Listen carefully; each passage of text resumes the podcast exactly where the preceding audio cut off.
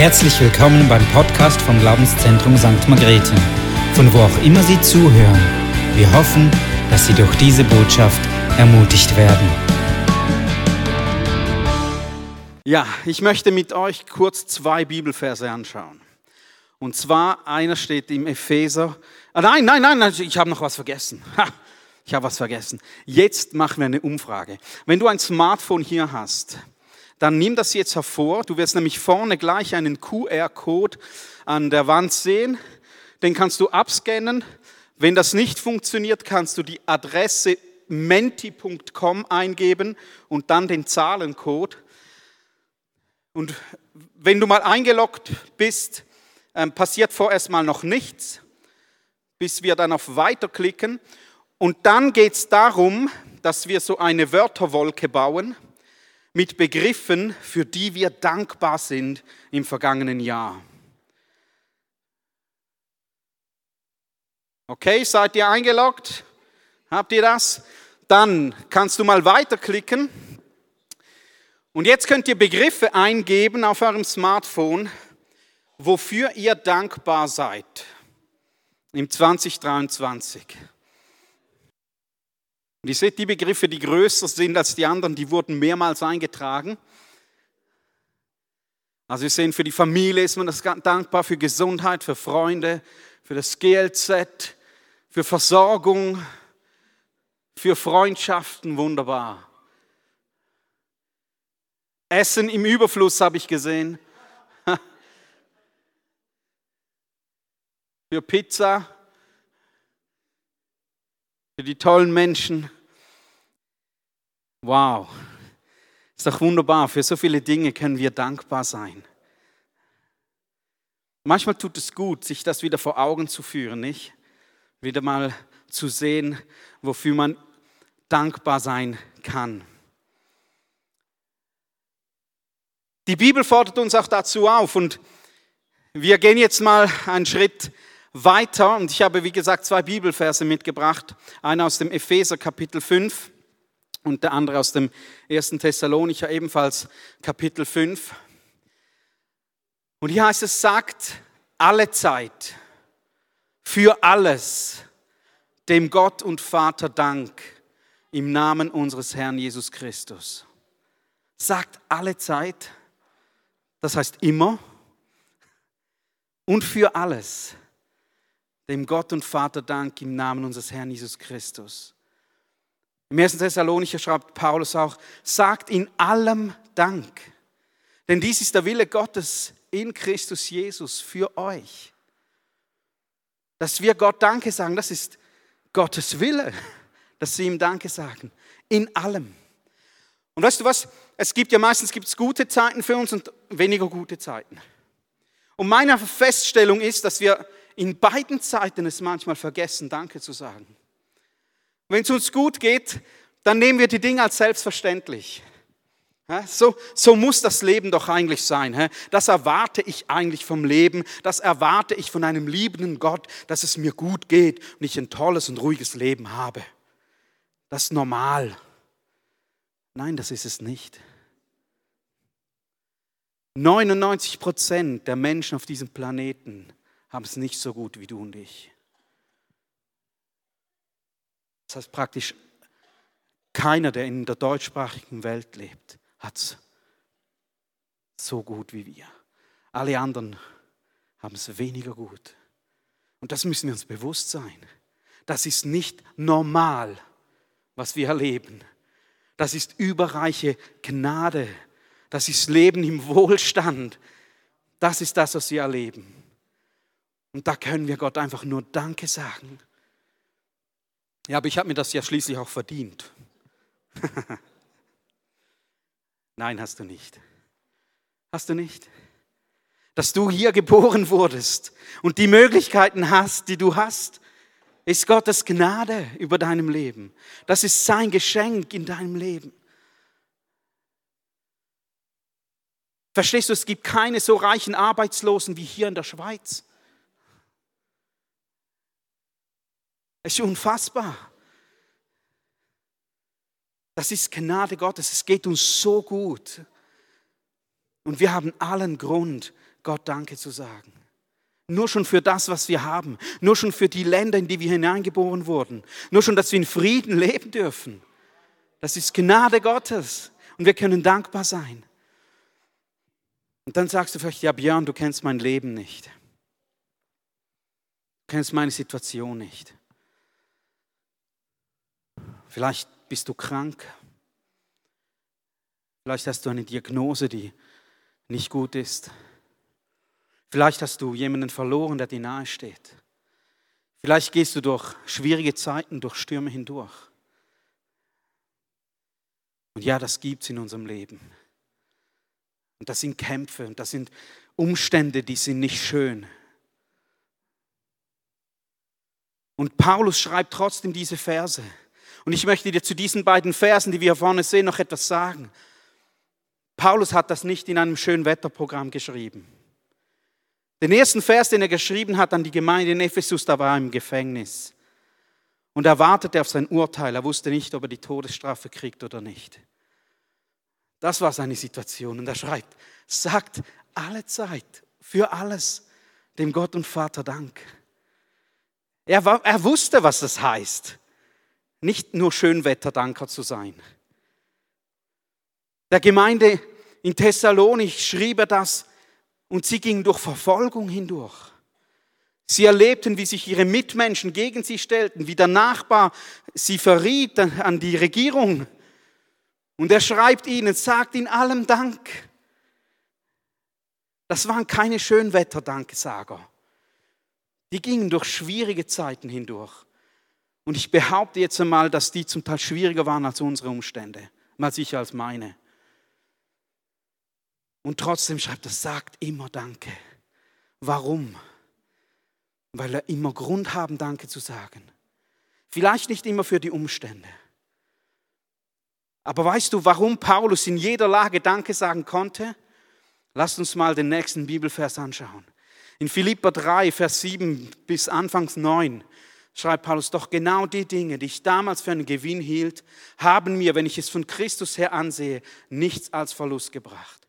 Mehr noch, Jesus Christus, meinen Herrn zu kennen, ist etwas so unüberbietbar Großes, dass ich, wenn ich mich auf irgendetwas anderes verlassen würde, nur verlieren könnte. Seinetwegen habe ich allem, was mir früher ein Gewinn zu sein schien, den Rücken gekehrt. Es ist in meinen Augen nichts anderes als Müll. Denn der Gewinn, nach dem ich strebe, ist Christus. Es ist mein tiefster Wunsch, mit ihm verbunden zu sein. Wenn du Jesus hast in deinem Leben, dann hast du alles, was du brauchst. Paulus saß im Gefängnis, als er den Ephesern schrieb. Er wusste nicht, ob sein Leben bald vorbei war. Aber er war dankbar, weil er wusste, hey, erstens, Gott kann mich immer noch retten aus dieser Situation. Und wenn er es nicht tut, dann werde ich ihn sehen. Von Angesicht zu Angesicht. Nichts kann mir etwas anhaben. Herr, du bist in der genau gleichen Situation. Ja, es gibt Situationen, die sind nicht schön für unser Leben. Und es gab auch im 2023 Situationen, die waren nicht schön. Aber wir können trotzdem dankbar sein, dass Jesus treu ist, dass er uns durchgetragen hat, dass du noch atmest heute, dass du hier bist. Und dass selbst wenn alles vorbei wäre, du direkt ihn sehen würdest von Angesicht zu Angesicht. Was für eine Perspektive. Was für ein Grund, dankbar zu sein, selbst in den tiefsten Tiefen. Hey, und das wollen wir jetzt tun miteinander. Seid ihr dabei? Wir wollen einfach Gott Danke sagen. Wir wollen mit den nächsten Liedern wollen wir vor ihn kommen und bring ihm das, wofür du dankbar bist. Bring ihm dein Herz, streck dich aus, sag ihm Danke, Jesus. Danke für meine Familie. Danke für meinen Job. Danke für mein Leben hier in dieser Gegend. Danke für ein Dach über dem Kopf. Danke, dass du treu bist in meinem Leben. Lasst uns gemeinsam aufstehen und unserem Gott alle Ehre geben.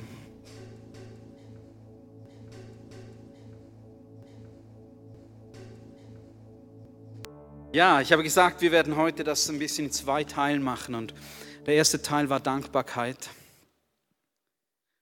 Einfach vor Gott dankbar zu sein. Und weißt du was?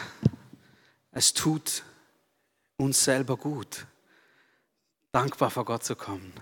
Nicht? Bist du nicht auferbaut? Ich bin auferbaut, hey. So schön, einfach vor Gott zu sein, ihm Danke zu sagen. Aber etwas, was mich beschäftigt, was ich jetzt mit euch teilen möchte, ist etwas, das mir so seit längerer Zeit auf dem Herzen liegt und was ich gerne mit euch teilen möchte. Ich habe ein bisschen gehadert damit. Ähm, aber ich möchte es einfach loswerden heute Abend und ich hoffe, das ist okay für dich. Ähm, ich denke, es ist wichtig für das kommende Jahr, für dich persönlich, für mich persönlich, aber auch für uns als, als Kirche, für uns als Gemeinde. Wenn du einen Christen mit einem Charaktermerkmal beschreiben müsstest, was wäre das? Du hast ein Wort und du müsstest einen Christen beschreiben.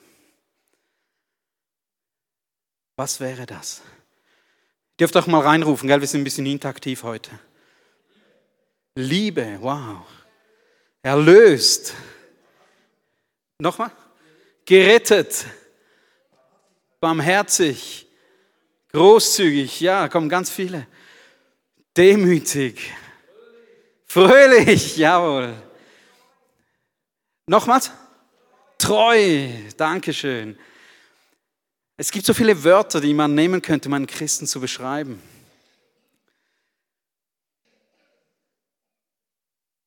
Weißt du, was ich glaube, was das herausragendste Merkmal eines Christen sein sollte? Liebe. Liebe. John 100 Punkte. Nein. Liebe. Weißt du warum? Weil es das herausragendste Merkmal von Jesus Christus war. Schau ihn, Johannes schreibt uns in seinem Evangelium, Vers 3, äh, Kapitel 3, Vers 16, den kennt ihr ja fast schon alle auswendig. So sehr hat Gott die Welt geliebt. Das war seine Motivation, sein Treiber, seinen Sohn auf diese Welt zu schicken. Das war die Motivation von Jesus, den Weg gehorsam bis ans Kreuz zu gehen, für uns zu sterben und uns zu erlösen. Das war Liebe. Liebe die hat ihn dazu bewogen. Die Liebe zu dir, die Liebe zu mir. Damit jeder, der an ihn glaubt, nicht verloren geht, sondern das ewige Leben hat. Wow. In seinem ersten Brief schreibt der Johannes genau im selben Kapitel, im selben Vers, hieran haben wir die Liebe erkannt. Ja, woran denn? Dass er, Jesus, für uns sein Leben hingegeben hat. Der Tod Jesu am Kreuz ist der Höhepunkt des Liebesausdrucks vom Vater für dich und mich. Und dann schreibt er dort aber weiter, auch wir sind schuldig für die Brüder und Schwestern das Leben hinzugeben. Weißt du, in allem, was Jesus tat, in allem, was er sagte, war die treibende Kraft die Liebe zu Menschen und zu Gott. In allem, was er tat und in allem, was er sagte. Selbst in seinen widrigsten Umständen kam Liebe aus ihm. Als er ausgepeitscht wurde bis auf die Knochen, als er am Kreuz hing, kaum noch atmen konnte, das Holz in seiner Wunde ripschte, deformiert und zerschlagen, sprach er, vergib ihnen. Sie wissen nicht, was sie tun. Vergib ihnen. Es kam Liebe heraus. Johannes, achte auf meine Mutter. Das waren seine Gedanken am Kreuz. Liebe. Selbst unter größtem Druck, unter größter Not als er in dieser Presse drin war, kam das heraus, was in ihm drin war, nämlich Liebe. Weißt du, und wenn du eine Orange nimmst und sie presst, dann kommt raus, was drin ist. Orangensaft. Wenn du einen Apfel nimmst und ihn unter Druck setzt und ihn presst, dann kommt das, was drin ist, nämlich Apfelsaft. Und der schmeckt sogar wie nach Apfel. Wenn du einen Christen unter Druck setzt, was sollte wohl rauskommen? Christus, das ist Liebe. Wie reagieren wir, wenn wir unter Druck sind? Wie reagieren wir, wenn wir in Nöten sind, wenn es uns nicht gut geht? Kommt da dieselbe Liebe raus, wie sie bei Jesus rausgekommen ist? Und das ist das, was mich so beschäftigt. Wie gehen wir miteinander um? Wenn mir der Nächste mal auf den Fuß steigt, wenn er mal was sagt, was nicht meine Meinung ist, kommt dann Liebe raus bei mir? Annahme? Oder Opposition? Rebellion? ich habe Recht.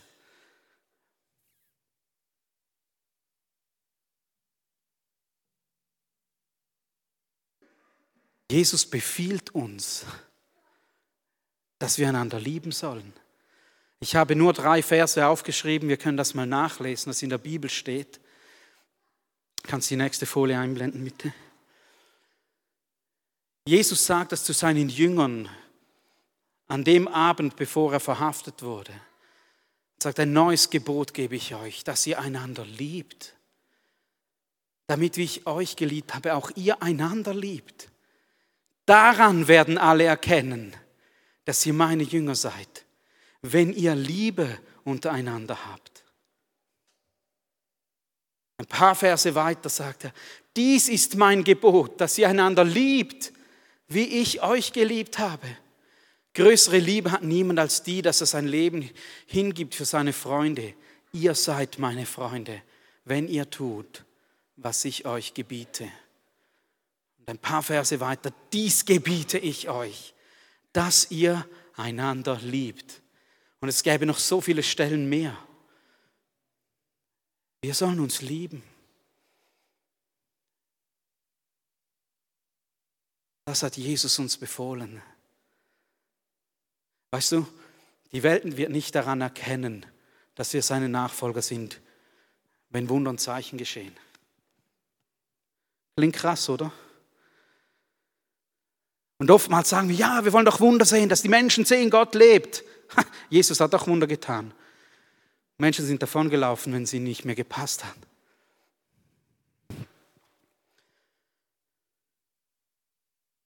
Ja, sie werden erkennen, dass ihr meine Jünger seid, wenn ihr stundenlang Gebetsabende habt.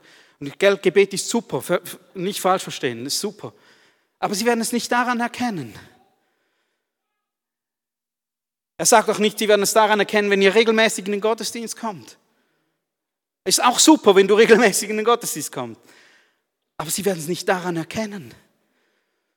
Sie werden es daran erkennen, dass wir einander lieben.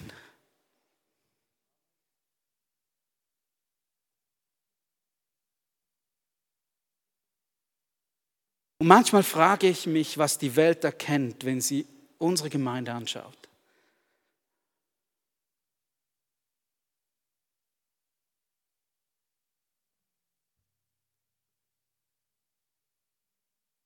Lieben wir einander? Ich glaube, wenn wir einander lieben würden, müssten sich einige Dinge ändern.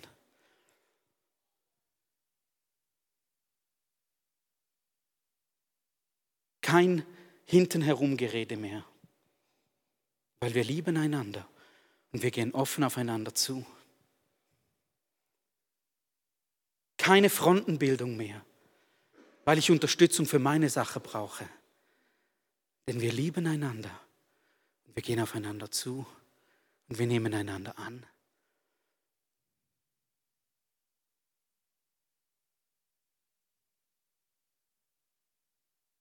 Weißt du, Dinge, die ich jemandem nicht direkt ins Gesicht sagen kann, die sollte ich auch niemand anderem sagen.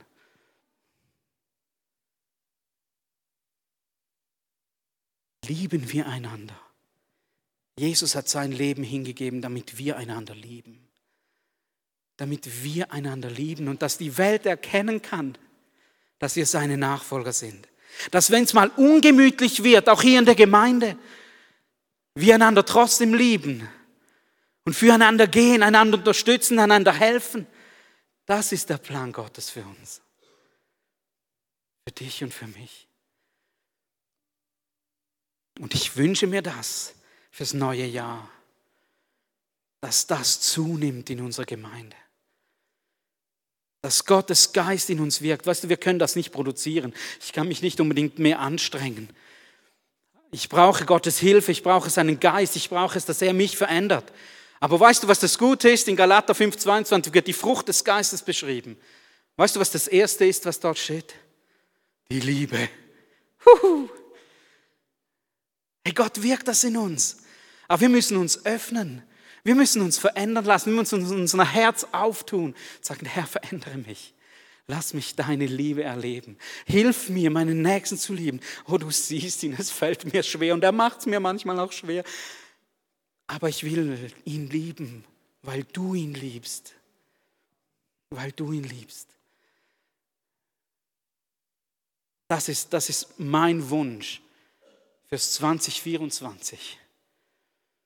Dass die Welt am Umgang miteinander hier unter uns, dass wenn Menschen hereinkommen, sie merken, die meinen es ernst mit Jesus, weil die gehen liebevoll miteinander um. Ich hoffe, ich kann dich ein bisschen anstecken, dass das auch dein Wunsch wird. Wir wollen uns jetzt noch mal seine Zeit nehmen, wo, wo wir einfach Gott Raum geben möchten, dass er wirken kann in uns. Und vielleicht hast du auch noch andere Wünsche, die darfst du ihm natürlich auch bringen. Vielleicht hat das, was ich gesagt habe, etwas in deinem Herzen bewegt, dann bring das zu Gott. Und wir möchten jetzt einfach einen Raum schaffen. Du darfst am Platz bleiben, du darfst hier nach vorne kommen, du darfst auf die Knie gehen, du darfst dich irgendwo hinlegen. Einfach so, wie es dir wohl ist vor Gott. Aber komm mit deinem Herzen zu ihm und öffne dich für das, was er im nächsten Jahr für dich persönlich, aber auch für unsere Gemeinde vorhat. Und so lass uns einfach nochmals aufstehen, verteile dich, wenn du möchtest, im Raum einfach noch einmal vor Gott und bewegen dies.